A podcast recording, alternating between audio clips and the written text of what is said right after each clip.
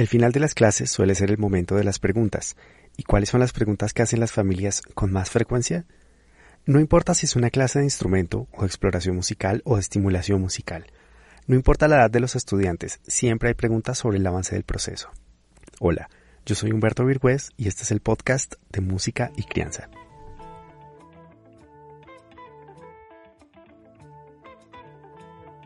En ocasiones notamos preocupación en las familias y hoy vamos a hablar de las preguntas que surgen de esa preocupación. Como hablamos en el episodio anterior, la formación musical de niños y niñas involucra mucho más que la interpretación de un instrumento. Hablamos de factores del desarrollo infantil de los que debemos estar pendientes. De alguna manera podríamos tener la impresión de estar hablando de dos cosas distintas, el desarrollo infantil por un lado y el aprendizaje de la música por el otro, pero resulta que a veces están tan unidos que es muy difícil distinguirlos. Cuando comenzamos un proceso de formación en cualquier área, podemos ver un panorama con varios detalles. El mismo sistema educativo nos da esa información. Nos da una información acerca de la duración, la intensidad del programa y podemos deducir que hay que hacer una serie de tareas y por ende habrá un grado de compromiso asociado con cumplir los objetivos de ese programa. Otra de las cosas que suponemos es que si el proceso es grupal, el paso por los niveles debería ser simultáneo. Si entran 10 niños hoy, suponemos que esos 10 niños estarán cursando el mismo nivel en el futuro. Es normal que surjan preguntas como ¿cuándo va a pasar mi hijo a la siguiente etapa? o ¿por qué mi hija no ha pasado al siguiente nivel? Y es normal ver el paso siguiente como la meta que se debe lograr. Es lógico que si estamos en el nivel 1 de cualquier curso, esperamos estar en 6 meses o en un año en el nivel 2. Son los tiempos estándar que más o menos debemos esperar para estar en el siguiente nivel. Pero eso es así porque nuestro sistema educativo está planteado de esa forma. Como mencionamos en el episodio anterior, las etapas del desarrollo infantil también se describen en términos de tiempo, pero ese tiempo no es absoluto y no debe entenderse así. Cuando las preguntas apuntan al cambio de nivel o de curso, debemos ampliar el panorama de las familias.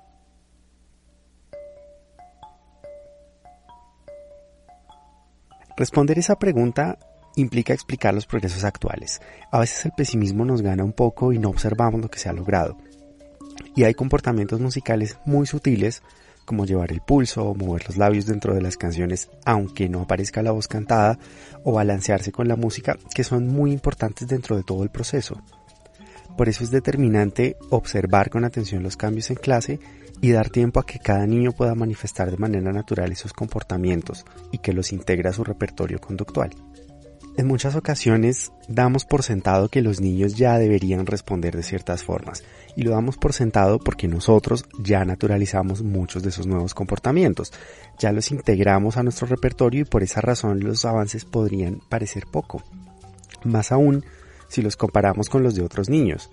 Y es ahí cuando nos conviene recordar que la música y el desarrollo infantil no funcionan como una competencia, aunque en etapas posteriores del aprendizaje algo de competitividad sí puede motivarnos a aprender y a desarrollar nuevas habilidades.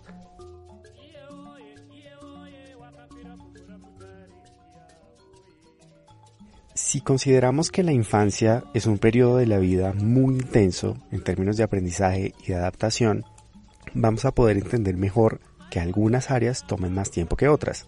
Es completamente normal. Ahora bien, Sabemos que el desarrollo infantil no es posible sin los demás, en este caso no es posible sin la familia. Si los niños aún no están listos para otros retos en la música, podemos echar un vistazo al papel de la familia y ver si hay que hacer ajustes. Comencemos por aclarar algo. Si hay tiempos fijos en los programas de estudios, entonces corremos el riesgo de forzar cosas para alcanzar esos tiempos. La filosofía Suzuki pone el foco en otro lugar. Avanzar a nuestro propio ritmo. Hay que tener cuidado con la interpretación de esa frase no quiere decir que debamos permitirnos caer en la comodidad de estar en una etapa sin generar retos y novedad. La comodidad es enemiga del aprendizaje. Más bien quiere decir que cada paso que se dé se dé en el momento adecuado y sin haber saltado cosas importantes que pueden ser relevantes para las siguientes etapas.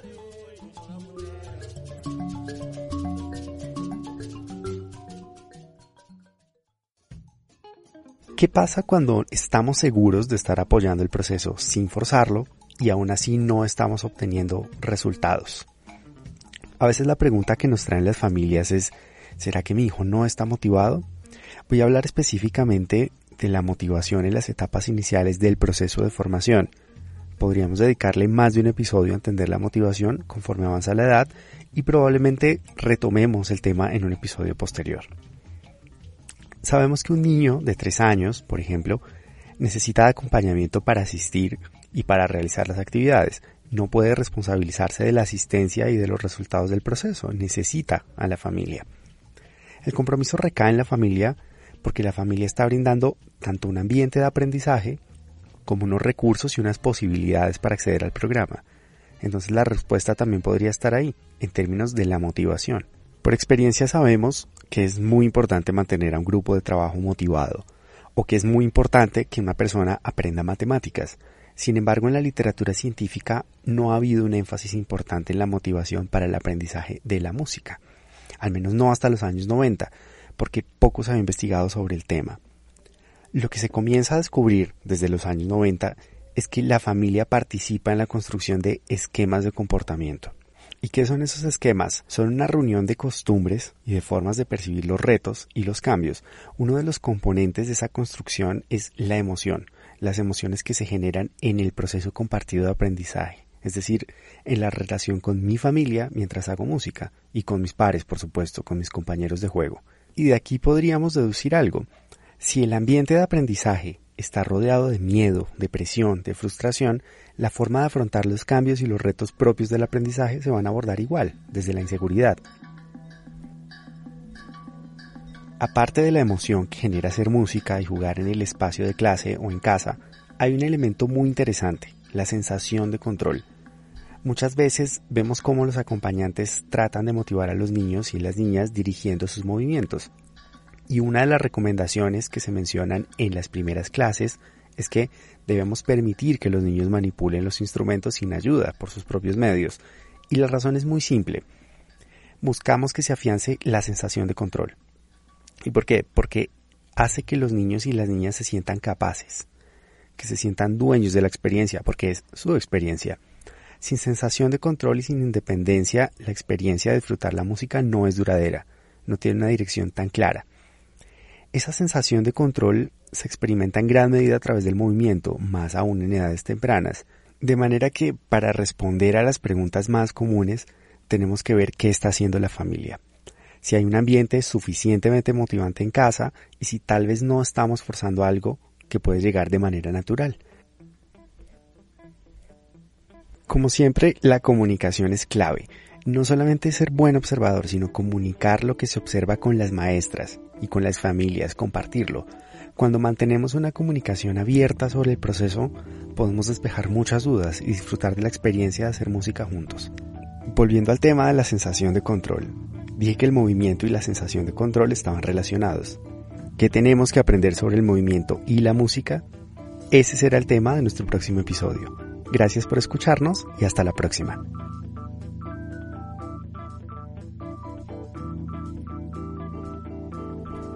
Este espacio fue creado por el programa de formación musical desarrollado por el Centro de Extensión Académica de la Facultad de Artes de la Universidad Nacional de Colombia.